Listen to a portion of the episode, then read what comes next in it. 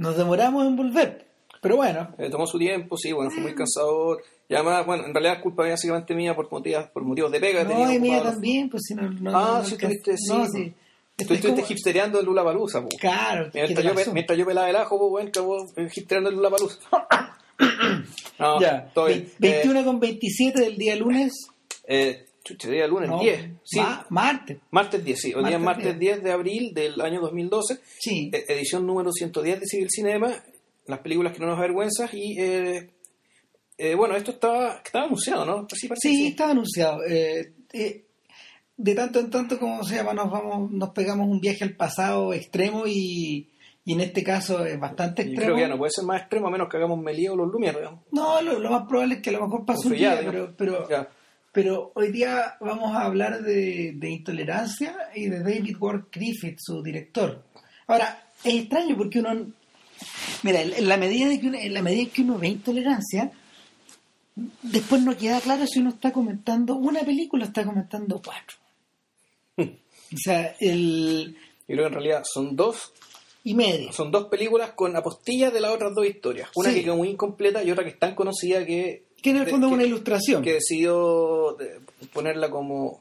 Y bueno, llamaste el, leit- el leitmotiv, digamos, ¿cachai? que, Claro, que es la quinta cosa. que, que es la quinta cosa que no tiene mucho valor, digamos, o sea, eh, para efectos de la para efectos de lo que lo que nos están mostrando, pero bueno, era un, un recurso de, de su época y creo que ahora no se usaría, al menos no de esa Claro, manera. eh, de alguna manera, tal como nos ocurrió con cuando comentamos a The Crowd, comentar una, y, y a Amanecer, comentar un filme mudo es como, es como entrar a no un universo paralelo, pero algo parecido. Es como, es como, es como retroceder a una, a una época en que las películas, tal como las ubicamos ahora, eh, difieren bastante, o son distintas, o, o poseen un nivel de densidad distinto. Hoy día estaba pensando en la mañana que en realidad lo que más me acomodaba de las películas de Griffith cuando al ojo moderno son las secuencias de acción. Son las secuencias en que la son las secuencias en que la, los hechos se van precipitando de una forma o con una velocidad tal que, que simplemente eh, todo lo que se mueve frente a la cámara se va desenvolviendo. Ya. En cambio, eh, los instantes en que hay momentos de, no sé, pues de un dramatismo que requieren, por ejemplo, la elaboración de emociones más complejas, eh, la gestualidad, la gestualidad claramente la, tra- la trai- traiciona, traiciona al, al artefacto y, y- y nos hace ver algo que en el fondo es una pieza de museo en ese sentido. Mm. Salvo en momentos... claro, pero el, el tema es, si es que el problema realmente somos nos, es la película, el problema somos nosotros. En el sentido de que cuando, cuando Griffith film- filmaba esas escenas, yo creo que él, o sea, él no tenía cómo saber que iba a haber un público que sí, que iba a crecer acostumbrado a el cine sonoro. Digamos, ese, ese es el punto. Claro, sea, el es punto que, que todo, todo lo que nosotros vemos en la, en la cine mudo suele ser suele ser exagerado digamos, porque puta, porque la, expresividad que tiene que tiene que transmitirse en imágenes digamos ¿cachai? Eh, tiene que su- suplir la ausencia de palabras Eh, por lo tanto claro se ve se ve ajeno digamos. entonces bueno ahí, la- ahí el problema es de uno es uno que tiene que abstraerse creo yo El, el otro detalle, fíjate, es que es que el la, la manera en que Griffith filma a los actores, con estos planos medios abiertos y medios teatrales, sí también de repente tiende a traicionar la forma en que uno, en que uno observa las cosas. De hecho, el eh, en la medida de que eh, ¿qué, qué es lo que nos llama la atención en las películas de estos gallos? Oh, la cámara se movió hacia adelante. Oh, qué increíble este este mm, tremendo paneo, este tremendo paneo o, o este o esta toma o esta toma que está hecha con luz natural. Es decir nosotros establecemos lo que nos llama la atención son los lazos que establecemos hacia el presente. Claro. Hacia la, la- hacia la forma en que se hacen esas cosas. Ahora viendo viendo los dos un documental de, de, de Kevin Brownlow que se llama Father of Film que, que Brownlow lo que es un documental para la televisión británica esto, Claro. que dura tres horas sí es que son es tres, una- son tres son tres episodios en realidad son Claro, una serie claro, son, son este tipo de documentales seriados que Brownlow comenzó a hacer como a finales de los 70 y este es como del año noventa y tanto, pero Sí. con hecho con material con material de principio de los seten- de fines de los 70 y, de- y de- y claro, de- no, y de principios de, fines de los 60 incluso en Claro. algunos casos. O sea, con entrevistas a, gente que trabajó con, con Griffith y que se veía viva después de 60 años. No, increíble. Entonces, eh, Branlow parte diciendo, ¿no? Branlow parte dándonos tres datos básicos de cómo era este gallo. Primero que nada, que, que Griffith era un actor. Que Griffith era una, eh, Griffith era una persona semieducada que, que se metió al negocio actoral en una época en que, el negocio no estaba muy legitimado. Y, de, hecho, creo el tema con la intolerancia de parte con eso. Él tuvo que dejar su familia porque fue muy mal visto dentro de su familia que él se dedicara a ser actor de teatro, naturalmente, en principio. La familia que él posteriormente mantuvo, solito. Ya. O sea, batería toda la prole en el sur. Entonces, eh, primero que nada eso. En segundo lugar, que gran parte de las cosas que vemos ahora, eh, que, nosotros tenemos asimilados ahora del lenguaje cinematográfico, Griffith las fue desarrollando a partir de la nada prácticamente. O de puras intuiciones o de cosas recogidas en otros lados.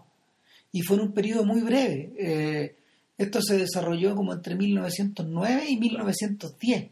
Claro, ahora es entre comillas de la nada, claro, es de la nada en términos de que, el, arte era nuevo, pero él tenía la ambición artística eh, de, eh, ¿cómo se llama esto? De, de, hacer con las películas lo que los grandes novelistas del siglo XIX habían hecho. Entonces, la, todas las soluciones que nosotros conocemos cinematográficas para hacer películas, es decir, el equivalente de una novela corta, digamos que puede ser una película, en realidad a veces una novela larga, una novela corta, están, eh, existen, fueron desarrollados en la cabeza de Griffith para, para lograr todo el arco, o lo más que se pueda, digamos, que, te podía, que, te podía otorgar una novela. Una novela, no sé, pues, estoy hablando, y, y, sobre todo estas novelas que tenían esta dimensión pública, épica, súper privada, donde está el tema de las emociones, está el tema de los grandes sucesos, o pensando cosas como Guerra y Paz, por ejemplo. Claro. Estoy hablando, pensando un poco en eso, en ese tipo, en ese tipo de obra, eh, donde eh, y yo creo que también, y, ahí está el tema también, o sea, son aquellas novelas que Griffith se dio cuenta que fueron escritas de esa manera y con tal pasión porque realmente no había otra forma de representar lo que te estaban mostrando. Entonces, y, ahí yo creo que nos encontramos con, un, con una cosa de Griffith que yo no, no había dado cuenta cuando vi el, el nacimiento de una nación, que está presente en intolerancia, pero que también está presente en otras cosas previas de Griffith que mostraban este documental de Brownlow. Por ejemplo, no sé si te acuerdas, hay una secuencia de gente, que unas personas caminando en medio de un criadero de palomas.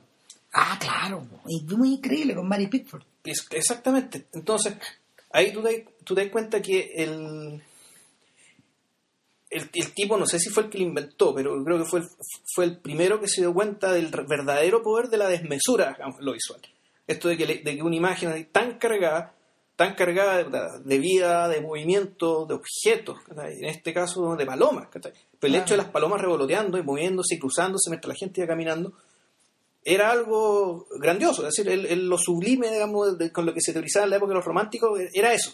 Ese dato hay que anotarlo para después porque ya lo vamos a volver a retomar, de hecho, y, y, coincidente con eso, el tercer dato que, que entrega Brownlow es que en el fondo Griffith era un emprendedor. Era un negocio, era, era, era, o sea, era un mercader de sus propios productos. Él llegó a tener un estatus como el de Rockefeller cuando tuvo éxito, digamos. Era uno de los grandes hombres de América. Como, JP, como JP Morgan. O Andrew Carnegie, digamos, como, los, como los, magnates, ladrones, eh, ladrones, digamos, los Robin Barnes. Él no era, él no era Robin, digamos. Él, Él no tenía precisamente al revés. Él no tenía un monopolio de nada, digamos, sino simplemente era lejos el mejor de, de, de, de, todos, de todos sus contemporáneos. Claro, lo, lo, sacaba por cabeza. La única persona que se le comparaba en ese sentido, en nivel de fama e influencia, fue Chaplin. Pero eso fue a partir del año 16. Claro, o sea, cuando ya este tipo había hecho sus dos, grandes, sus dos primeras grandes obras maestras. Entonces, y Chaplin siempre se reconoció discípulo y admirador absoluto de Griffith. O sea, para que vean de quién estamos hablando. Entonces, el, el punto es que el punto es que Brownlow dice, a ver, eh, dentro de esta dentro de toda la pega que, que, hizo Griffith, también hay que considerar que este personaje eh, este personaje era un gestor de negocios claro. y que en muchos casos, manager claro en muchos casos eh, al, al, al, ir, cubriendo toda esta gama desde el tipo que crea la historia el tipo que junta lo el tipo que junta al elenco digamos al elenco de actores y al elenco de técnicos el tipo que gestiona la producción, que la paga de su bolsillo o, que, o que, levanta los fondos, eh, luego el tipo que la promociona. Es decir, de alguna forma Griffith concentró todos esos roles en un tiempo que todos estaban comenzando a definirse. Claro. Eh, Bueno, y ojo, esto tal vez, tal vez no era... eh, porque había, había una diferencia además. O sea, el tema que el- el- la, la forma de producción estándar en, en su época eran muchas películas, pero películas cortas. claro. Entonces, eh, na- na- con, con ese nivel, yo no sé cómo, cómo funcionaban digamos, la, la- la industria en aquel entonces. No sé si Mark Sennett cumplía todas esas funciones, por ejemplo, en, en la Keystone. en la- ¿Keystone Eh, también. Era todo eso. También pasaba un poco lo mismo. Eh, Sennett era un personaje que intervenía todo el proceso. Y de hecho, Chaplin aprendió de esa forma y nunca la cambió. Claro. Nunca cambió su manera de trabajar. Ahora, eh, se lo comentaba a otras personas el otro día a propósito, cuando, a propósito del tema, es que cuando Griffith trabajaba, eh, con- o sea, Griffith, la diferencia que tiene con Chaplin, la diferencia esencial, es que Griffith siempre trabajó hacia afuera. Es decir, preocupado de los grandes temas de su tiempo, preocupado de los grandes temas de su década o de, de las grandes conflagraciones. A él le tocó viajar, a, a él le tocó, fue, fue invitado por el gobierno británico a filmar en el frente, fue invitado Sí. después, después del armisticio, fue, fue invitado por el gobierno alemán. Es decir, una suerte como artista diplomático. O sea, es que yo pienso un poco en Rubens, que era un tipo que recibía encargos desde los distintos reinos de, de la Europa de la época, eh, sea en Italia, sea en, en Holanda, sea en Francia, y este tipo iba despachando los cuadros que le iban, que le iban tocando con los distintos, con las distintas temáticas mitológicas asociadas a la, asociadas a los hechos que estos gallos querían conmemorar Ya. eh, pero eh, en determinado este, este era un sujeto que al mismo tiempo era capaz de sentarse en la mesa del rey Ya. Rubens era un poco así a diferencia de eso De hecho, ojo, Griffith, bueno, conoció a la reina. sí, pues, Sí, pues. Sí claro y fue fue uno de los instantes más excitantes de, de, su vida de su vida, exactamente. seg- según él dijo entonces el, para él para, él para, para, para una persona como él era importante esa, esa, ese nivel de gestión o aparecer o aparecer teniéndolo en el caso de Chaplin Chaplin trabaja puertas adentro y es por lo mismo que- es por lo mismo que un caso único en la historia del cine prácticamente Ahora, eso de las puertas adentro es, entre paréntesis, ¿cachai? Porque, o entre comillas. O sea, a mí me parece que el tema es que en realidad, a lo mejor, el tema era que Chaplin en realidad siempre habló de un solo tema, de un solo gran tema. es es súper posible que, que, bueno, que era, que era, que era, eh, creo que el asunto de la, de la desigualdad en realidad, Sí. El tema de la pobreza, el tema de la indignidad de la gente invisible, ¿cachai? O sea, de la dignidad de la gente invisible, la indignidad percibida por los otros, digamos, de esta gente claro invisible. pero, pero por ejemplo la Pero forma- claro, eso lo construía a partir de un personaje, o sea, de su propio Charlotte, y, no, y no solo eso sino que su manera de trabajar era secreta ya. trabajaba sin guion Cuando algún día discutamos largo de esta cosa, cuando, cuando algún día discutamos alguna de las películas muy, vamos a entrar en el tema, pero, pero Chaplin era una persona que iba de- al revés de Griffith, iba descubriendo la historia a medida que trabajaba. Entonces, su inmenso éxito le permitía, eh, su inmenso éxito le permitía demorarse años en terminar las cosas. Soy como Kar Wai. Claro, tres años, cuatro años, en una pura pegada, digamos. Entonces, imagínate que, imagínate que hay pegas que este gallo las iba postergando y iba haciendo otras más cortas, porque, porque no encontraba la solución a, su, a, a estas temáticas. Y, y el, Chaplin, Chaplin pagaba todo el año el equipo. Entonces, Griffith tenía una manera de trabajar parecida, pero resulta que no, no, no, no, no daba, po.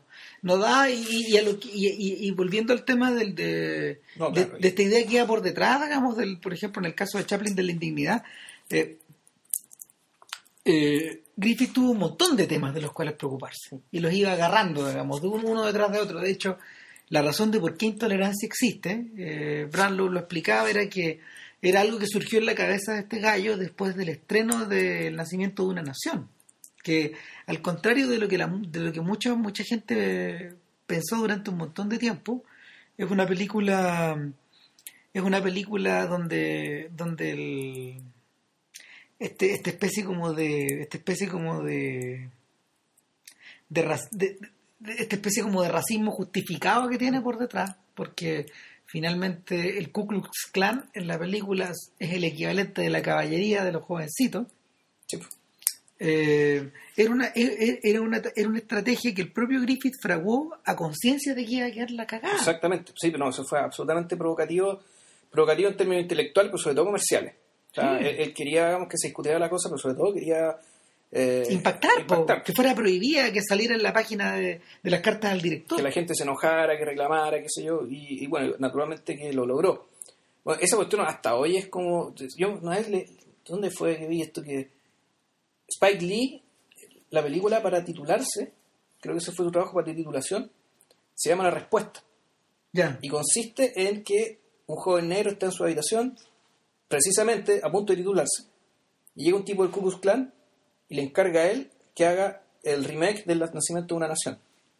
O sea, para Spike Lee es casi un pecado fundacional, un pecado original del cine estadounidense, digamos que su primera obra maestra, digamos, la obra maestra en la que salió todo, Mm. sea una glorificación del Ku Klux Klan. Claro. Hay una, hay un par de escenas en la película, hay un par de escenas del nacimiento de una nación que son impresionantes. Hay una, hay una donde el, el- este tipo que ha logrado, este mulato que ha logrado convertirse en el dueño del pueblo, en el dueño del Claro. pueblo del pequeño coronel, digamos, que es el jovencito de la película. Eh, este gallo le propone matrimonio a Lillian Gish. Y obviamente Lillian Gish, que es un dechado de virtudes, le dice que no.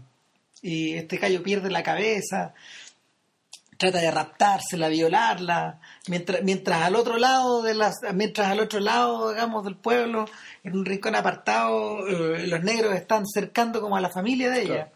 Entonces, en un montaje paralelo de estas dos cosas, eh, Griffith inserta una tercera que es como una lenta, que es, que es como una lenta ca- cabalgata, eh, es una cabalgata que se va acelerando y va aumentando el nivel de cantidad de gente involucrada, que es, de- es del club, es del Klan, Klan. claro, y ahí, y ahí el pequeño coronel está, está llevando a, su- a sus hombres a salvar la situación. Y, y en el fondo parecen caballeros cruzados. Sí.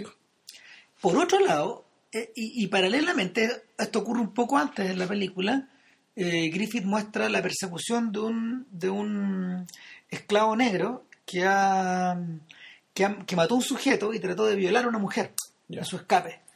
Y, y luego el pequeño coronel aparece ahí reclutando alguaciles para, para atrapar a este hombre y darle un juicio justo, según uno, de los, uno de los intertítulos. Y eh, un- un- un- el- uno de los guerreros del pueblo entra como en una taberna donde está escondido este gallo, donde hay puros negros en el fondo que son actores blancos con la cara con, la blackface, claro con blackface. De hecho solo la cara está de negro hasta, hasta los brazos son blancos digamos. y hay un puro negro un puro negro de verdad ahí. Eh, son puros afroamericanos eh, creo que tiene un rol como de figurante. Y se, se arma una tremenda mocha eh, el- eh, y el negro le, le- le dispara por la espalda al, al, al herrero y luego sale arrancando en un caballo y lo capturan y se lo llevan a juicio. Y allí es donde, allí es donde se inserta una, una suerte como de duda a, este, a esta suerte como de racismo monolítico, que, que parece, que, que a primera vista pareciera dominar toda la película, y es que el juicio no es nada justo, de que lo, lo representan como si, lo representan con tintes rojos como si fueran el corazón del infierno. Luego suben a este negro al lomo de un caballo. Eh, no se ve la muerte, pero se, se- se ve que van a arrojar el cadáver quemado a, a las puertas de la casa del gobernador. Y está, está amarrado como en las está amarrado como en las fotos más está, está amarrado como en las fotos más espantosas de, recogidas de esa época. Es un linchamiento re-. Claro, es un, es, un, re- es un linchamiento recreado de la manera más brutal. Entonces tú decís, a ver, no es juicio justo, estos gallos no son nada jovencitos, eh, este es una especie como de llamado de O atención. sea, no es juicio justo, pero nosotros sabemos que el tipo era culpable. Exacto, sabemos que el tipo era culpable. Ya. Eh, eh, eh, eh, la, la- la situación está la situación por un lado está tremendamente manipulada pero por otro lado está ejecutada con una está ejecutada con un criterio de realidad que hiera la sangre Ya. entonces eh, hecho un hecho un hecho un velo grandote sobre sobre la posibilidad de observar a Griffith de hecho como un racista Eh, también hay temas culturales de por medio Ah, lo que porque- pasa es que yo creo que en aquella época eran prácticamente todos racistas. ¿cachai? O sea, Claro. era- si tú no, no- Es difícil. A ver, si más allá del tema de estar culpando, si oh, tú eres racista, no eres No. racista, hay que entender que eh, 40 años después todavía había gente, digamos, y todo, yo creo que hasta ahora todavía hay gente digamos, que, que no, no puede tolerar, que no puede, no puede entender que la población negra tenga igualdad de derechos, por ejemplo. O sea, el, para que ustedes tengan una referencia del atrevimiento, por ejemplo, que tuvo Mark Twain al poner al esclavo Jim en, en, en Huckleberry Finn, fue una cosa que no le perdonó gente en muchos años. Era imposible. Y en la novela, de hecho, eh, en la no- ahora, y al revés, ciento, y- ciento veintitantos años después del libro, de, de publicado el libro, ha quedado un poco la, y más años todavía, ha quedado un poco la cagada también porque eh, en algunos lugares de Estados Unidos han impreso el libro sin la palabra nigger, que es Nigger Jim, el personaje es Nigger Jim. ya. Así se llama. Claro. Así le decían. Exacto. eh, el- obviamente la palabra, la palabra con N es impronunciable ahora a la luz del día y, el- y, el- y, y, y- y- y- y como se llama, y en la oscuridad de la noche en Estados Unidos. Pero ¿Y cómo le pusieron? le sacaron el nigger. Jim no. ¿sí? Entonces, obviamente aparecen los profesores de literatura por otro lado eh, eh, alegando por la violación del clásico. Ya. Así de tensa es la...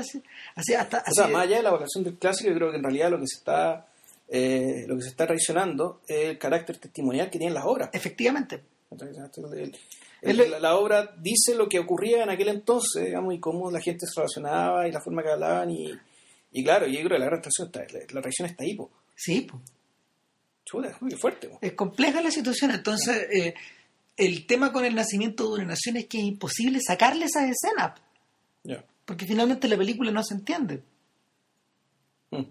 Y, y, y, y el Branlow mismo decía ahí que ahí, ahí radicaba su tremenda ahí radicaba su tremenda osadía y al mismo tiempo eh, radicaba su su estatus de documento de un periodo que ya pasó y en último término de, ojo, eh, de panfleto.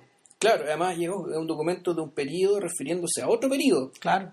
eh, que, por- por- que también uno podría, que probablemente eso que estás diciendo tú, el tema del, del linchamiento es precisamente para darle a la película un carácter de verosimilitud mayor.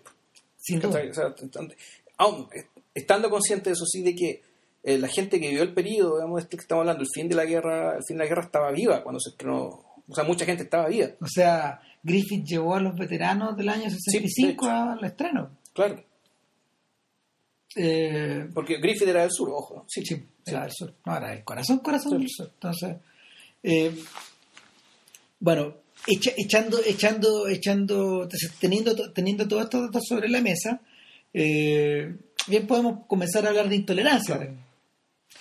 Eh, Ah, yo, yo partiría por el, por el hecho de que tú todo esto lo contaste a partir de, de dónde nació Intolerancia, es decir, de la, la historia de la, la historia principal de Intolerancia que hace Claro. una película aparte, The Mother and the The Judge. Man and the Judge, eh, que, que, que va a ser como la película, esa es la película originalmente, y, y de a poco Griffith básicamente la idea se le empezó a crecer, Claro.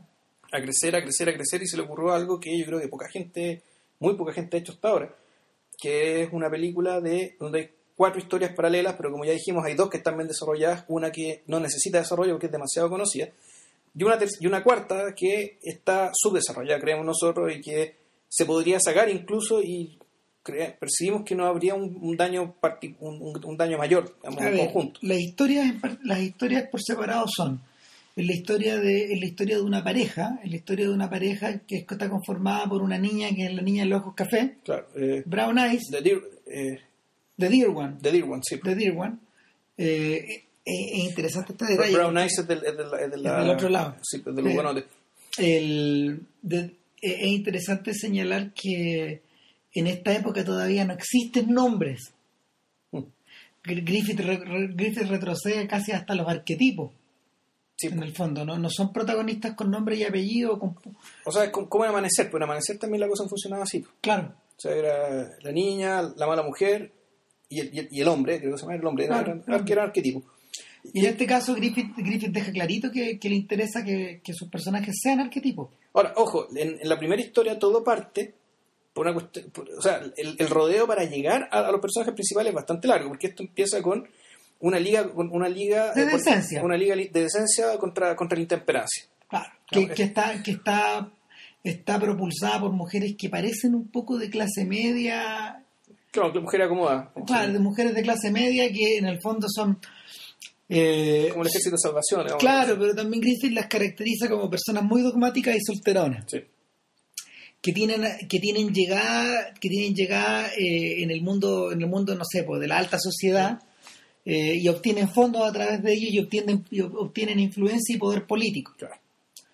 Eh, Claro, el tema es que eh, aquí la cosa es más concreta porque ellas van y, eh, y convencen a una señora que sí tiene nombre y apellido sí, que se una, la señora Jenkins. la señora Jenkins, que se una al, a, la, a la- a la Liga por la Intemperancia. Y ella, bueno, como tiene tanta plata, tanto poder de influencia, termina comprándosela y termina al fondo siendo como la líder del asunto. claro. Entonces, ella, a través, ella es la hermana de el gran magnate, digamos, del pueblo una persona que se sienta solo en una gran habitación con una mesa y una y silla una silla, claro. el poder el poder como figura como figura aislada como figura Claro. inalcanzable es casi como un monarca de hecho es prácticamente el único la única persona que está sola en la película en forma- Sí. permanentemente salvo la mujer que mece en la cuna Claro. Pero ya vamos a llegar a eso ya llegará a eso. Y el tema es que ella lo convence para que, eh, eh, creo que el razonamiento era este. El- la gente está gastando demasiado dinero en diversión, así que bajan los sueldos un 10%. claro Entonces, y, para que gasten de verdad en comida y en cosas que, que les sean necesarias eso Claro. genera una huelga entonces Griffith en, en lo- en- en- en los intertítulos, digamos, en los, en los letreritos, ¿cómo se llama? ¿Cuál es el nombre técnico? Eh, los los intertítulos intertítulos, en los intertítulos, él naturalmente toma partido a favor de la, gente, diciendo, bueno, el, el problema no es que la gente tome, el, problema es que hay un tiempo para todo. Entonces, hay tiempo para que la gente trabaje y hay un tiempo para que la gente se divierta. Y estas personas, la gente de la liga, esta, esta gente intolerante. Vamos, y aquí está el problema. El problema, digamos, de. Y aquí está, tratamos de ejemplificar el problema de la humanidad es cuando la gente se cree con el derecho de, de tratar de imponerles a otros una manera de vivir. y es, un- y es una, es una figura recurrente en el, en el transcurso del tiempo. Esto, esto Claro. al, al revés de lo que ustedes creen, pareciera decir el narrador, esto no se ha generado solo ahora y no es lo que ustedes están leyendo en la, en la editorial o en las noticias de la primera plana. Esto ha pasado siempre. Esto ha pasado siempre, y no solo eso, sino que lo- los hechos más importantes en la historia de nuestra civilización Están dominados por esta ti- tienen que ver con este problema. O sea, en realidad la, la- la ambición artística y ética, digamos, de Griffith es tremenda. Descomunal. Es una cuestión... eh, quiere, sea- quiere hacer un tratado ético, digamos, que está ahí, abarcar prácticamente toda la historia de la, humani- de- de la- de la humanidad y, claro, eh, tratar de convencer a todo el mundo de que hay cierta forma de vivir, y en medio de una guerra. Eh, ojo, vamos. Esto, esto fue filmado en 1915, entrenado en 1916. Entre medio de la Primera Guerra Mundial. Eh, pero ojo, Estados Unidos todavía no ingresaba a esa guerra. No, pero, pero, pero yo creo que él ya no le está hablando solo a Estados Unidos. Mm, buen punto. O sea, es, es Pero que es que- es eso que- es lo descomunal. Claro, yo- pero yo estaba pensando también en términos de que si esta película tenía o no que ver con el hecho de que Estados Unidos no ingresara a la guerra. El, mira, el, el tema, el tema es que eh, y Brownlow, Brownlow lo, Sí, lo- Brownlow Brownlow lo lo trata. menciona en la película y, y él, él- él hace, él- él hace hincapié en el fondo en que Woodrow Wilson llega a la presidencia bajo el pretexto o bajo la promesa de que nos vamos a meter a Estados Unidos en esta en, en- en esta celebración de la barbarie. Claro. O sea, los vamos a dejar fuera de esta tremenda catástrofe. Y sin embargo, manda tropas igual. O sea, el, el, el punto acá es que... Ah, bueno, lo que pasa es que entre medio pasó el famoso hundimiento del Lusitania, Claro. que todo el mundo sospecha que esto fue un, un ardid, digamos, para darle excusa para que Estados Unidos vaya y Entrara. entrara y hiciera los negocios que tenía que hacer. Mm. ¿No, no, le, ¿No le suena algo eso? bueno, algo, algo como hace, de hace como 10 años. Como, sí, Bueno. reciente. Claro. Y, y- de menos también. Y nada, pues, el, el punto es que Se arma la huelga, le bajan el sueldo a los trabajadores, se arma la huelga y el, es bien salvaje la, la, la, la forma en que muestra la es represión. una batalla, pues no, es una Sí, batalla. es una batalla es campal. Es una batalla, en realidad es una masacre, porque la- los, los- los obreros en huelga van con tiran piedra ¿no? Y eh, lo- el, va el ejército con cañones, metralletas y escopetas. Sí. Eh, ¿Les parece familiar, digamos, eso? ¿Les suena algo? Y, y claro, ahí, lo ahí se produce, eh, y ahí en realidad la unidad que existía, el, el pueblo se quiebra. Se quiebra. No, se quiebra el pueblo. Es decir, la, la gente ya decide, se muere, muere, muere gente, gente queda huérfana, digamos, y Y la gente y la gente migra. La gente que vive en el campo se va a la ciudad. O sea, que vive en este como aldea, en este pueblo que está en función de, de, Ah. de esta, de, esta, de, esta, de esta fábrica del magnate Jenkins, se manda a cambiar.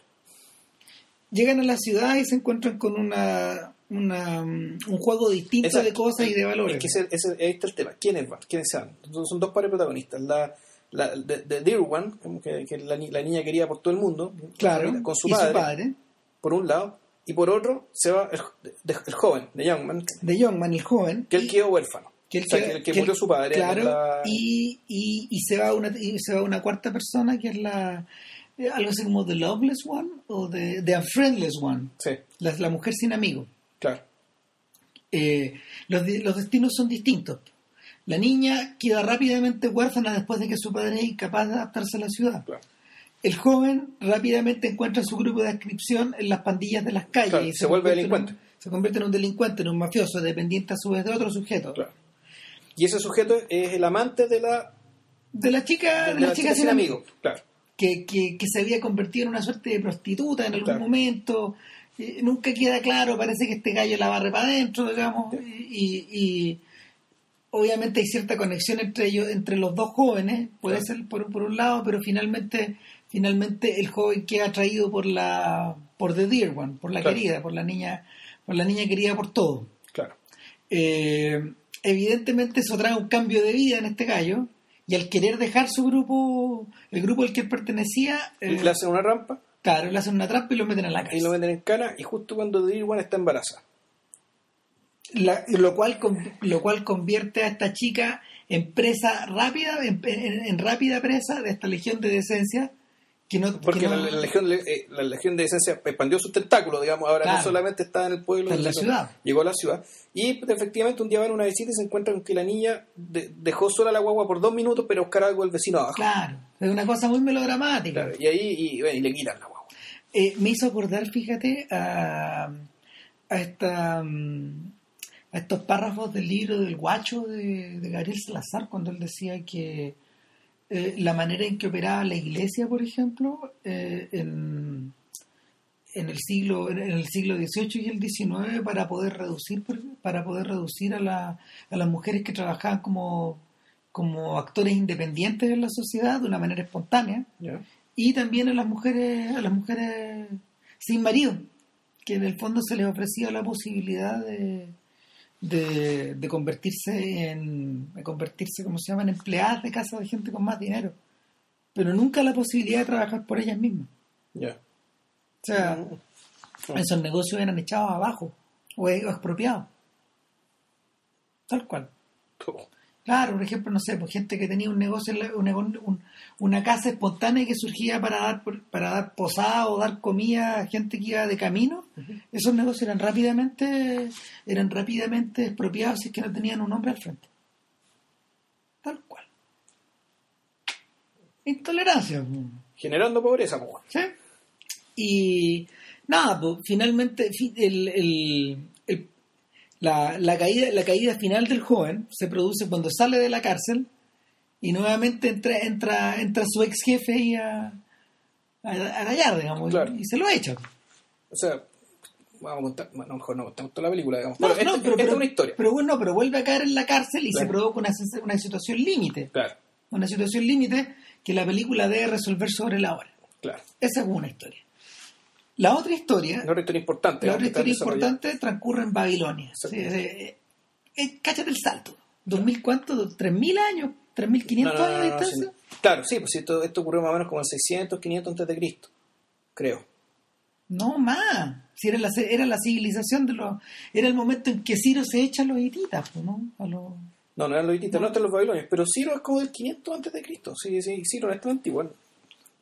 Nada, el- se narra la caída de Babilonia y de Belshazzar, Sí. su rey, eh, un rey que la película caracteriza como una persona abierta de mente. Claro. O, O sea, era que, como que- el- que permitía el culto, el culto politeísta, por ejemplo. Efectivamente, bien, bien, Vilche. Eh, ah, claro, era, lo que pasa es que Babilonia era, era, era Nueva York, digamos, eh, al revés, uno dice que Nueva York es Babilonia, de hecho la imagen de Babilonia como arquetipo ya de la ciudad hipercosmopolita del centro del mundo, ¿cachai? y que a su vez también el centro de toda, de- de- el centro de todos los vicios. Eh, eso, bueno, viene... El centro de todos los cultos y de todos los vicios. Claro, por, eh, por paradójico raro que suene, la imagen de esa Babilonia viene precisamente de Babilonia. bueno, eh, eh, la imagen que te dan de, de, Babilonia, efectivamente, una ciudad muy pujante, muy bollante, donde por la misma grandeza, digamos, del imperio y por la riqueza que había, naturalmente que esto es un polo de mucha gente que tiene muchas creencias, que viene de distintos lados, por tanto, la única forma razonable de gobernar todo eso es siendo tolerante, o sea, es siendo aceptando que la gente eh, no, no, lo decía en términos, digámoslo en términos modernos, que no, lo pensaría así en la época de Mesopotamia, pero que la, el culto fuera un tema privado. ¿Mm? Claro. Que la, que la, religión fuera en realidad un tema privado, o en último caso puede que haya una religión oficial, pero las otras religiones eran toleradas en la medida que no atentaran contra la moral, las buenas costumbres y naturalmente la fidelidad al, al, poder político establecido que era el rey. Claro, eh, Griffith lo grafica eh, sobre la base de un personaje que es un que un, em, eh, eh, eh, ese personaje ese personaje es un, pequeño ratón que no funciona para ningún lado dentro de esta dentro de esta aparente dentro de esta aparente sociedad ordenada. Es un personaje que está como guacho y suelto. La que montañesa. es que es una chica montañesa que viene desde lejos que llega hasta la ciudad a encontrarse con su hermano y que es una persona que no se quiere casar es una persona que no que no quiere llevar esta vida que no quiere llevar esta vida mm, esta vida como más más más pacífica que se le asigna de, en cierta medida a la sociedad a, las mujeres. Más pacífica en realidad, claro, y más, entre comillas, ordenada, más sometida a, a, un orden donde, claro, donde la, división del trabajo entre hombre y mujer parece estar, digamos, efectivamente, ser más más obligatoria en cierto sentido, a diferencia que en la montaña y hacía lo que quería. Es un personaje que evidentemente es retratado como masculino, con, con, con hartos rasgos masculinos, eh, no solo tiene que ver su, no sé pues su disposición para hacer para disfrazarse de militar cuando corresponde su, disposición a la violencia claro reaccionar de forma de reaccionar de forma no sé tal como te decía tú violenta o o muy resuelta sí. pero que al mismo tiempo a la hora de entregar la pasión la pasión que tiene también es muy femenina. Claro. O sea tiene cierta, cierta cosa como de esa la admiración que tiene por el rey, que nunca, por el, hecho que, por hecho de que el rey es rey y ella es nada, es una montañesa, digamos que naturalmente que eso eh, no tiene ningún destino en términos eróticos, pero aún así, pero ella, eh, la, veneración que tiene por él, y vamos a explicar por qué, tiene una cuestión que eh, se ha retratado mucho digamos, en otros personajes femeninos que uno ve, que los hombres no suelen tener. Claro. El, bueno, pasa que el, el hermano dice, volvemos un poco el tema, no sé si esto cabe dentro de la intolerancia o cabe dentro de la estrechez mental. Te devuelvo. Que el hermano dice, ¿sabes qué? Voy a vender. Voy a ir donde los, voy a ir donde los jueces, los sabios, eh, para que vean qué hago contigo, que no sé qué hacer contigo. Y la llegan ahí los jueces y los jueces dicen, ya no, ya, mi hermana es incorregible, no sé qué hacer con ella, es inmanejable, es una cabra montesa. está... Y los sabios le dicen, pero llévala al mercado de, al mercado de esclavos. No, al mercado de esposas, creo. Al mercado de esposas. Claro. Y evidentemente nadie la quiere tomar como esposa. Siendo que es bonita, tiene todos sus dientes, que es la cosa que se fijaba en aquel entonces. Y en eso aparece el casar y le concede. Le, emancipa de alguna forma. Es, como lo que, lo que más se acerca a eso. Le, confiere, un, le confiere un sello. Un sello de ciudadana libre. O sea, el, rigor de, un, un sello de mujer libre. Es decir, no está obligada a casarse, nadie puede forzarla a casarse, ella puede hacer lo que quiera. Ahora, esto es por, parte por las, por las convicciones de casar, pero también es un, es un gesto simbólico, es decir, no liberó a todo el mercado de esposas, sino que la liberó a ella. Claro. Y ella, eh, entre que se enamora de casar, pero en realidad lo que tiene es una veneración a partir de la gratitud. Claro, una devoción total. Devoción total. Y, y sucede que, pero al mismo tiempo, eh, Ahora, esta, esta clase de gestos de Belcasar eh, generan, generan tensión al interior de la sociedad de, curas, de prestes que tiene la, ciudad, los cuales, los cuales ven con malos ojos la... La tolerancia religiosa de, de, Belcasar. Claro, porque les hace perder poder. Claro, y sobre todo, y el temor, o sea, y, el gran temor es, claro, el culto a Istar. Que precisamente que aparecen ahí en algún momento que es una diosa femenina versus el dios, el, el, el dios al que venera, digamos, esta fila de sacerdotes que es un dios masculino. Y entonces ya el, estos sacerdotes deciden eh, traicionar a Belshazzar y, estar, y, y, y, abrirle la puerta a Ciro, que es un, un conquistador persa que viene digamos, desde, lo que ahora es Irán. Claro. Irán versus Irak otra vez. De nuevo, sí, claro. Claro, como que desde esa época viene. Eso es lo que sabe que ganó Irán. Claro. Y nada, pues, durante, durante todo el transcurso de esta historia se van sumando estas intrigas, ella, ella de alguna manera averigua qué es lo que, lo que va a ocurrir a través de un sujeto que es como un vago tipo que, que, que está como enamorado de ella, el poeta. Claro, hay, hay un, hay un bardo, un, un, un, un bate que, claro, que está enamorado de ella, que es apagado por, por el sacerdote, es decir, un tipo que está ahí eh, conspirando, reuniendo información, qué sé Claro. yo, y ahí ella se entera de los planes y bueno, y se produce una invasión, primero se produce una invasión. Eh, que, claro, aquí volvemos al tema de la desmesura y el tema de los costos eh, de los lujos asiáticos, digamos, que se dio, Claro. Ah, que se, que Griffith para, film- para filmar esto. Ahora, ¿cuál es el origen de esta historia? En realidad el origen, porque Griffith ya había filmado epopeyas así. La primera que le Ya. hizo fue Judith de Betulia. Ya, Y, y Judith de Betulia se generó en la cabeza de Griffith cuando vio Caviria, claro. esta película que, lo, que tanto le gusta Scorsese, italiana, muda, que dura poquito más de una hora y que en el fondo era una mm, era una recreación de todos los excesos del Imperio Romano, con gente pilucha, tipos, tipos, tipos torturados, eh, claro, fue alguien que leyó Satiricón o cosas por el estilo y dijo, ya, listo, esto hay que filmarlo muy... Claro, y nada, pues, eh, la imagen, la imagen desaforada de esta Caviria que prácticamente se sale de la pantalla, conmovió tanto a Griffith que dijo, no, tengo que hacer algo parecido. Lo hizo en pequeña escala, pero, pero lo repitió en escala gigantesca en, en intolerancia, creando un, Pero que- pero creando que- un escenario que tenía, ¿sabéis cuánto tenía? Una milla y media. No, es gigantesco. Y, tú- y cuando te das cuenta que hay una parte en que está la caravana marchando arriba como de un puente, y efectivamente, esto es una. el- la muralla del castillo fue construida. Sólida. son una muralla construida sólida de no sé cuánto, 30 metros habrá sido respecto al suelo. Claro, porque en el fondo, el, el- a ver, Griffith en algún momento, eh, en algún momento de finales de la década de la década del 10 y, y principios de la, o sea, de, de principios de la década de, del 1900 y, y- y- y- perdón, termi- al final de la década del 1900 y comenzando la del 10, él se dio cuenta de que las propiedades de la cámara eh, eran harto más interesantes que las que ofrecían que las que ofrecían las películas hasta entonces y en el fondo se, man- se, se lanzó como a recrearlo, se, se lanzó a recrear cuadros vivientes Sí. y a recrear perspectivas. Entonces, eh, arriba en la muralla de Babilonia, hacia arriba de 30 metros, tú tenías estos callos desfilando, estos, estos sacerdotes, Claro. y por debajo tenías a los otros sujetos desfilando. Gente pasando por debajo puente, Claro. claro. y, y, y, y- tú dimensionas las distancias, los tamaños, eh, los grados de solemnidad o de importancia de los personajes en escena, de manera que este gallo empieza a componer en ideas también.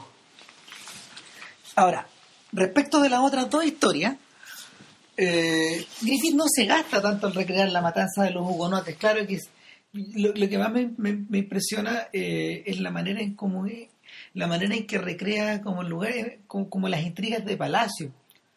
Estos sujetos bien, estos sujetos como Claro, y tú decís, aquí las caricaturas siempre, o sea, la cara que siempre tiene Catalina Medici eh, es como una especie de rata, digamos, ¿cachai? Siempre con los Claro. semicerrados, ¿cachai? es Pensando muy maquillado, dibujado como las caricaturas de la reina Victoria, ponte tú. Claro, pero además con, pero claro, y con esta expresión como de, de proverbia, de decir, desagrado. y de, no, y claro, y de una persona de que nunca, que, que el mal, lo único, para lo único que existe esa señora es para hacer el mal. Claro.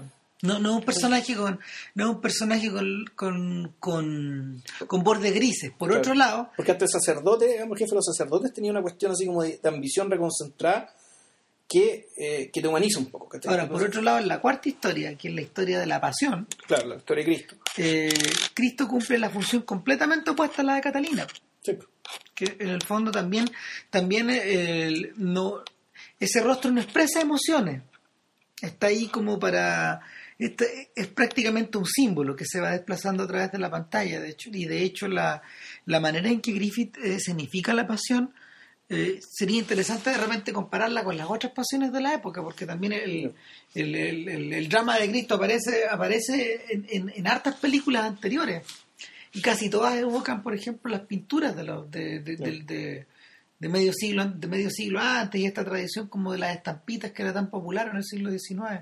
En el fondo cosas como medias estatuarias.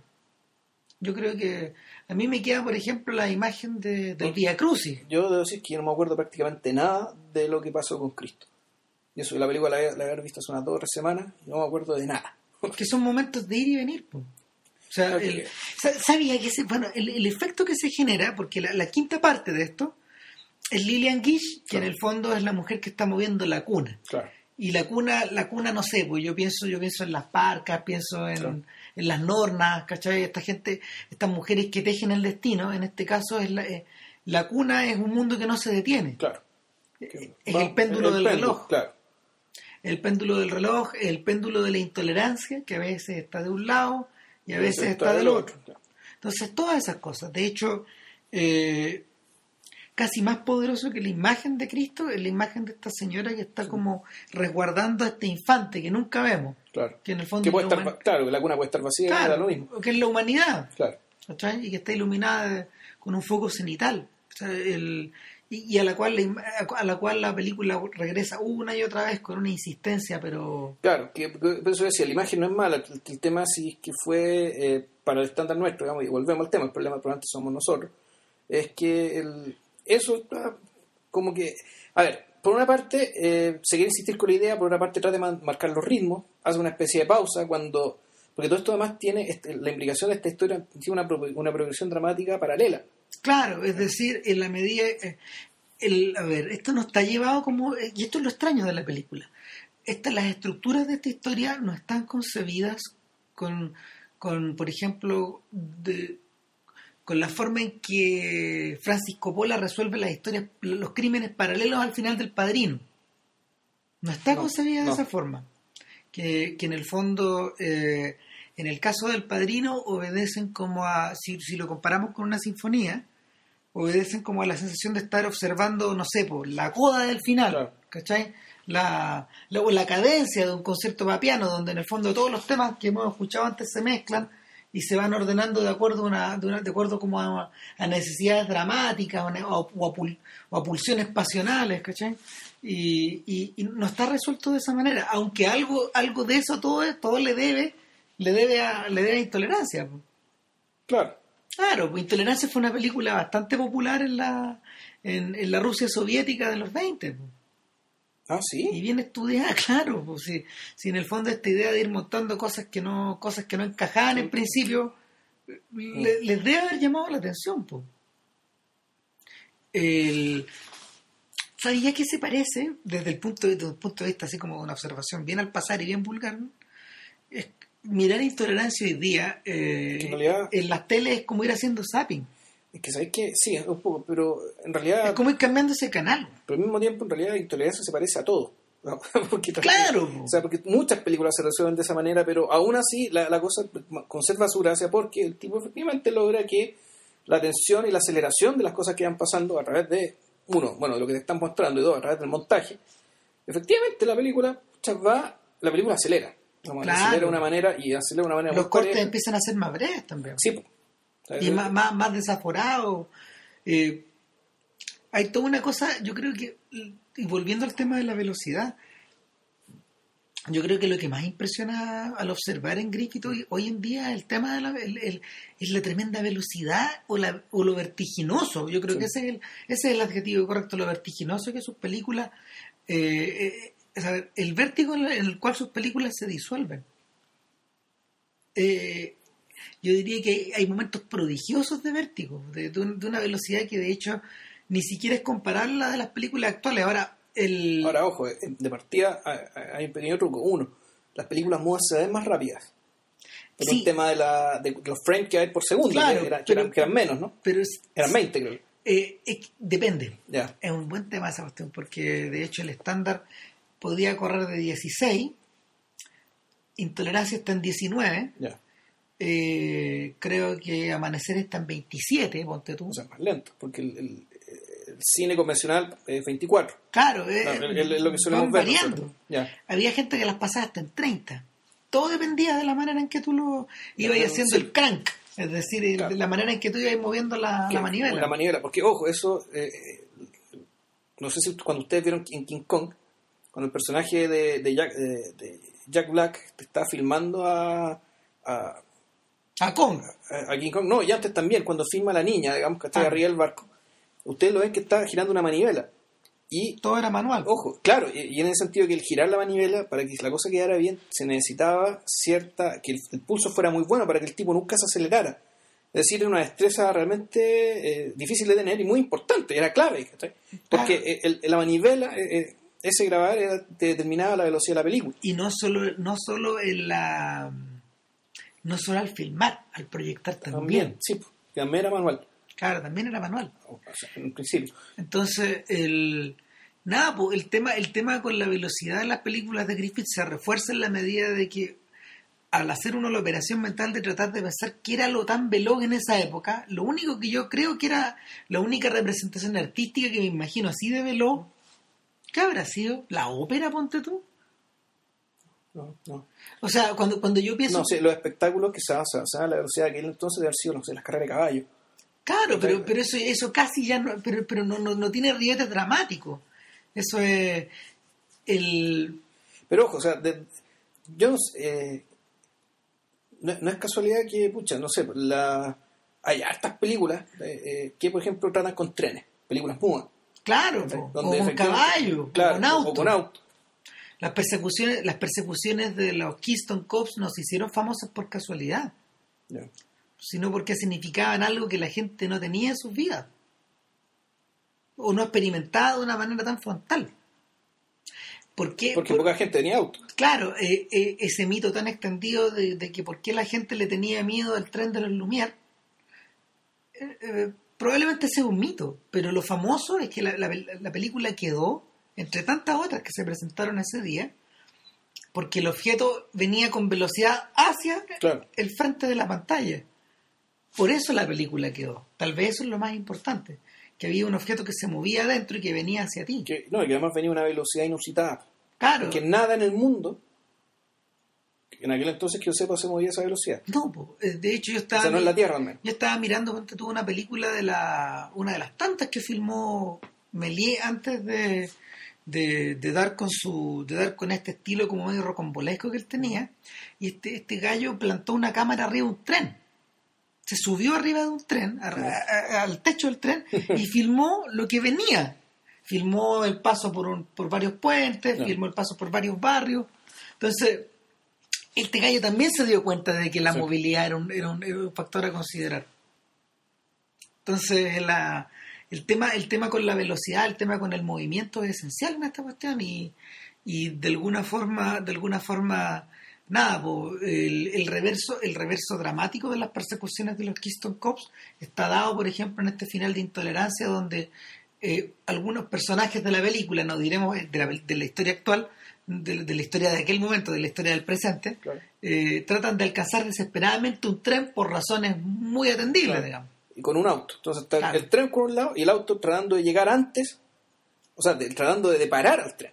Claro, tienen, tienen que tratar de hacerlo parar en una estación. Entonces, una- Ni siquiera en la estación. Se, se cruzan. sí, pa. nada, po. Y, y, y, y, el, el auto se echa atrás en movimiento, el tren sigue, sigue moviendo. O sea, es una escena que es súper peligrosa. Súper. Estamos hablando de épocas que no había seguros y ni una cuestión. Claro, es como los tipos que se tiran de las torres de 30 metros de, de Griffith también, Sí, que se dejan caer, que también son personas de verdad. Algunos sí, pero hay Sí, otras cosas pero- que son... Que son No, hay otros que son muy salvajes cuando echan atrás las, abajo las torres y todo. pero- Claro. Bueno, el, las escenas de la batalla de los campos de Pelennor del Señor de los Anillos se parece mucho, Mucho. realmente se parece mucho a la invasión de los persas de Babilonia. Y, y, y- y otra cosa, eh, Griffith también se dio cuenta de la importancia de lo, de lo que nosotros conocemos como ver- verosimilitud. Entonces vemos escenas súper descarnadas, gente a la que le buenan la cabeza o le abren el estómago, con- Claro. con los recursos De la época. con los recursos de la época, que claro, no era chuta, pero eh, claro, nosotros ya estamos recontra educados, digamos, ¿cachai? por los por los CGI, por los efectos especiales super profesionales, pero aún así están bien hechos. recontra insensibilizados también. Además, pero esto está también está muy bien hecho y, y, y, y además, y eso es otra cosa, Griffith no era ningún puritano, ni un, No. ni Hay que sacarse esa idea de la cabeza. claro, y tampoco, y- o sea, no, no era puritano y tampoco era un tipo reaccionario. No. O sea, por mucho que eh, esto es una cosa que uno, uno aprende en intolerancia. Griffith es un hombre de ideas, eh, no, no, vamos a decir extrañas, pero sí, claro, en, en ideas que eh, medias mixtas y que dentro del presente tal vez lo haría un hombre un poco más, más o menos inclasificable. Pero eh, Griffith tenía una tenía algo, digamos, tenía una meta progresista, digamos, que muy propia de que muchos hombres eh, eh, estadounidenses, self-made men, digamos, hechos por, que hicieron su fortuna con su propio trabajo, con sus propias manos, digamos, y, y que comprenden, o sea, y que aún así entienden que que el, mundo es muy duro para quienes no son tan, que no son tan talentosos como ellos. Entonces, la, la, intolerancia de Griffith, digamos, la película Intolerancia de Griffith, eh, aparte de, eh, de, de, trasuntar, digamos, este, este eh, esta preocupación que tiene él por lo que pasa cuando la gente quiere imponer su visión del mundo a los demás, yo creo que también por debajo, digamos, está, está esto otro, digamos, está el tema de la, de la reivindicación del, del del héroe común, digamos, de la gente común. A propósito de eso, ¿tú calificarías de alguna manera eh, esta epopeya como progresista, en ese sentido, o no? Pues... Yo diría que tiene ribetes, pero algunos no. Algunos no, pero yo, pero yo en general, sumando y restando, yo diría que sí. Y eh, es que es ahí que... Y aparentemente la carrera de Griffith, el, el rumbo que toma la carrera de Griffith para después, yo creo fue, fue hacia allá, de hecho. Sí, fue cada vez más hacia allá. El de hecho, nada, por la, la visión, por ejemplo, que Griffith tiene de, de, de Lincoln, hay cosas re poco estudiadas en la carrera de este gallo.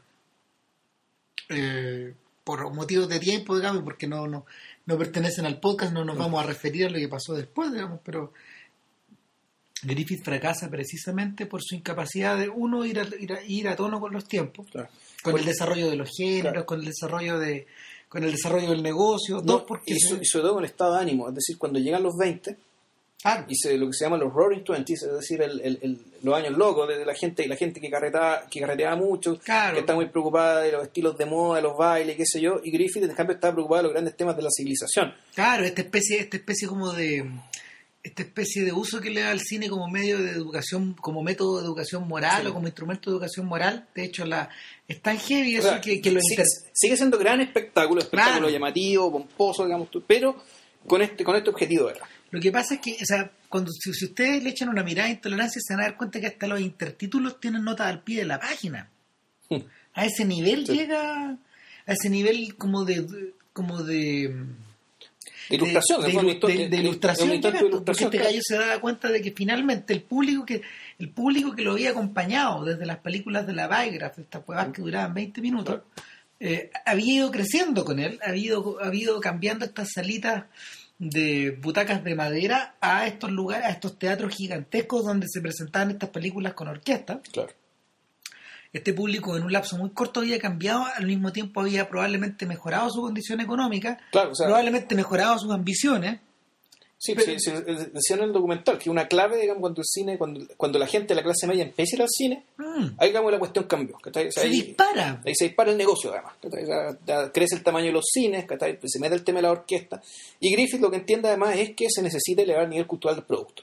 Claro. y todo lo que estamos hablando tiene que ver con ese tiene que ver con ese concepto y con esa la caída de Griffith aparte de aparte de todo lo que mencionamos también se debe se debe a que en realidad él nunca fue capaz de comprender que para poder para poder eh, ir creando estas tremendas visiones que él se le iban ocurriendo él necesitaba transar. Él siempre quiso ser jefe de sí mismo. Mm. o se acostumbró a ser jefe de sí mismo o, tal vez no sé por parte de alguna parte de cierta soberbia se apodera de él y en, esta idea de querer como dominar todos los elementos del negocio y finalmente en los 20 el surgimiento de los estudios lo come. de los productores, de hecho una anécdota cuando eh, Griffith estaba medio dando bote, no le iba muy bien, pero en, la Warner, ¿no? Mm. Irving Talbert, eh, claro. era Irving Talbert que le da la posibilidad, oye, eh, contratemos a Griffith. Y Talbert dice, no. ¿Por qué? Porque no lo contrario, es un talento. Lo que pasa es que cuando él venga, él va a querer mandar. Y así no es la cosa. Y aquí la cosa, aquí puta, mando yo. Claro, era un pescado demasiado grande. A Griffith le pasa lo mismo. Le pasa lo mismo que a, Orson Welles. Claro, claro. lo mismo. Eh, entonces, no hay vuelta atrás para, este gallo. Pero bueno, volviendo al tema de intolerancia, el... durante muchos años se, se percibió, existió esa idea de que le había ido mal a la película, de que había sido un gran fracaso, de, que había matado su, de que había matado su negocio. es mentira. Mentira, mientras más se investiga, eh, más se daban cuenta que, que este espectáculo creado para las grandes ciudades fue un tremendo éxito en esas grandes ciudades. Es decir, era, era un producto que estaba, era un producto, era un producto que era concebido como del día y era una especie de ópera a la cual tú tenías que asistir para poder comentarla después. Sí, claro, sí. O sea, hasta ahora, para nosotros, es, la cosa es impresionante. O sea, Ah. Imagínense para la gente digamos, de 1915. Griffith pierde plata cuando le lleva a los pueblos chicos. Ya. Evidentemente, intolerancia no sonaba bien sin orquesta y con un piano. Claro. Su, su, su peso específico se empieza a achicar, digamos. Este gallo insistió en llevar el roadshow a todos lados y ahí, ahí es donde ahí es donde su negocio sufre. Fíjate que hay algo raro. Hay algo raro con el título de la película. O sea, respecto a que son muy pocas las películas. eh, Una historia de odio y una historia de amor se llama. no, no solo eso, sino que la- las películas que usan este- el sustantivo abstracto, además de un concepto, Mm. eh, son Amane- pocas. Amanecer. No, ni siquiera el amanecer es un fenómeno físico. Tienes razón. Estoy pensando en Avaricia, por ejemplo, Oh, verdad. que nunca la he visto por lo demás. Tremenda película. No, de la- podcast, de hecho. Ya, ya la veremos, ya hablaremos de Stroheim, supongo. Ah, eh, uy. Pero, pero claro, el punto es que la, la película, eh, yo imagino que también parte de su éxito en el volado y fracaso en el oro tiene que ver con el hecho de que el título realmente puede ser muy poco atractivo, o muy atractivo. O sea, no sé, depende, pero es un título, es un título al menos raro. O sea, ¿cuál O sea-? De hecho, no sé, mira, algo de idiota que voy a contar, pero cuando uno juega las películas, eh, diciendo ya, pues, tú mim- haz mímica para eh, ¿Cómo explicarle a tu grupo. ¿Cómo, le- cómo explicar intolerancia? Pues eso lo hicimos, pues. ¿Se acordáis cuando, Sí. cuando hicimos la junta esta ya en, en Tiltila en el curso? Eh. Era hombres contra mujeres y yo le dije a una de mis compañeras ya, intolerancia. ¿Qué significa intolerancia? Para ver si que adivinan. En un cainaron, pero por ningún lado. Es imposible. Es impos- o sea, y eso que eh, la, la Marcela le hizo bien, ¿ah? dentro de todo, hizo, entendi- eh, o sea, no había visto la película, ¿cachai? Pero eh, uno sabiendo la cosa, digamos, sí, sí, está, está correcto lo que hizo, pero no estuvieron ni cerca de nivel. O No, sea, a lo que voy es que la mayoría de los títulos de película apelan a nombres propios o a hechos concretos o, o- o a verbos o a adjetivos calificativos o o algo. sentimiento. O- exactamente. Eh, el, el- el- el problema con la intolerancia, además, para poder explicarles que hay que pasar por la historia. claro. O O sea, sea, no una, cuatro. claro, yo, yo, ahora, cuando yo era chico y veía fotos de la película, donde más, lo- a lo que más asociaba intolerancia era el episodio de Babilonia. Claro, lógico, A también. ese tremendo escenario, digamos. Claro. Y a Ishtar, coloca, a esta Ishtar de piedra colocada, digamos, en un extremo del cuadro. Claro, y de hecho, la, la toma más famosa de intolerancia es cuando eh, después se, se produce, hay dos invasiones de, de, de Babilonia. Eh, la primera al menos repelen el, el- el ataque y hay una celebración de eso. Mm. Y eso es, una, es un, es un- y eso es, un monumento gigantesco, unas escalinatas con columnas, todo de verdad, de tamaño natural, con la gente bailando, bueno, ce- centenares de personas haciendo 1600 una- metros de fondo. Exactamente. Y esto visto desde arriba y que se empieza a acercar. Claro, a través de unos ascensores que se ocuparon. Entonces tenía que, tenía que ir bajando y además haciendo zoom o algo así. O sea, era como bajar y acercarse. Claro, pero resulta que los focos de la época, las cámaras no hacen zoom, tenías que ir Claro, acercando tenía, tú. tenía que acercando físicamente el camarógrafo con la cámara. Claro. Entonces, el. El ¿Cómo se Es llama? una especie de grúa en el fondo. Claro, es como era como una grúa, pero, movimiento. claro, pero donde, cuando no existían grúas, o al menos, No, o si existían, no, se les había ocurrido, digamos, De esta a- forma no. usarlas para, digamos, puta, mover una cámara. No, si el tema es complicado. Eh, nada, po. Mm, Mire, le, le recomendamos ver intolerancia, pero obviamente hay que tomar ciertos resguardos. Una tienen que saber que dura tres horas. Claro. Eh, Eh, eh, lo segundo es que la verdad, si hubiera- hay varias versiones dando vueltas. Si hubiera que recomendarles una, yo les recomendaría que se ubicaran la, la, la versión la versión restaurada de 2007. ya. ¿Por qué? Porque la imagen está muy buena. Es una versión que está digitalizada, es una versión que se presentó en el Festival de Venecia Ya. y es la más completa que existe hasta ahora. Es la que los gringos editaron en Blu-ray. Viene con los tintes correspondientes. O sea, porque las historias vienen con colores para, Claro, para diferenciarlas y diferenciar la luz del día, la- la- los el, estados de el- ánimo el también, día ¿no? de la noche, los estados de ánimo, las escenas de guerra, todas esas cosas. Eh, yo creo que esa es la intolerancia que ustedes deberían tratar de ubicar. Y nada, pues, lanzarse, lanzarse a mirarlo, yo creo que en varias sentadas. Si, si el, el tema, a ver, el- Ojo, la película tiene un intermedio. sí, claro. Entonces, es una buena forma, digamos, y un intermedio que no es muy simétrico, es decir, creo que el- el- la primera parte de la película es bastante más larga que la otra, Sí. si mal no recuerdo. Eh, son dos horas contra, son casi dos horas contra una hora veinte, por ejemplo. Más o algo así. Eh, de ahí pueden pegarse. Yo la vi de una sentada, Claro, igual, ahora, pero el, el otro detalle, el otro detalle es que a propósito de eso, bueno, a propósito de que de repente la, la- el, el- el- transcurso de la película se hace sentir, de hecho, fíjate que últimamente hay mucho, hay mucho gringo, hay mucho crítico gringo que, que en el fondo, para acercarse a Griffith, ellos recomiendan los biograph, los, los- los- los cortos pequeños donde, donde los descubrimientos de este sujeto son más evidentes, donde las historias en realidad están, parecen más viñetas que, que- claro, son pequeñas cápsulas que funcionan muy bien. ¿Están en YouTube? Eh, sí, sí hay. Ah. Y, y el, el otro detalle, el otro detalle es que de algún modo los cortos de la Biograph se parecen un poco, por ejemplo, a los cortos, a los cortos clásicos de Chaplin, los que hizo para Essanay, los que hizo para, para, mm, para Mark Sennett, lo- los que hizo para First National, ¿cachai? Entonces son películas donde, donde lo que tú donde lo, de lo, que- de lo que tú lo que tú sacáis de ahí finalmente es pura cine- es puro arte cinemático, es pura narración. Entonces la, el, el hacer se convierte en algo que está al frente.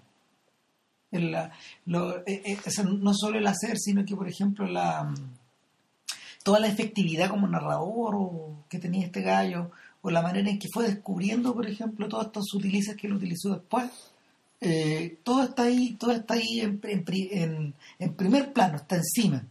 Es lo mismo que pasa con los cortos de Chaplin, que, que mientras más uno los mira, más uno se maravilla como de la de la dinámica o de la mecánica. Son unas maravillas de perfección de la forma en que funcionan. Pero en términos de ideas no son tan no, no están tan desarrollados, obviamente. Y es por eso que estos gallos, por eso que estos gallos finalmente optaron por formatos más largos nomás. Sí, pues, no, lógico. Claro. Y nada, pues. Eh, bueno, que estén muy bien. Eh, nos vamos a despedir por un rato, por un un par rato, de semanas. de vacaciones, de Claro. Santiago. Eh, en hacemos el experimento de, de grabar a distancia. No les hacemos, no aseguramos nada. Si Claro. realmente subimos algo que se escucha más o menos fue porque ese fue el experimento. Claro, y de qué vamos a comentar no sabemos muy bien. Tampoco sabemos muy bien, pero el abanico está muy abierto. Digamos. Sí, Sí, pues, siempre así hay que, cosas. nada. Eso, bueno, que estén Que bien estén y bien. gracias por la espera y gracias por la paciencia. Chau. Cuídense, chao.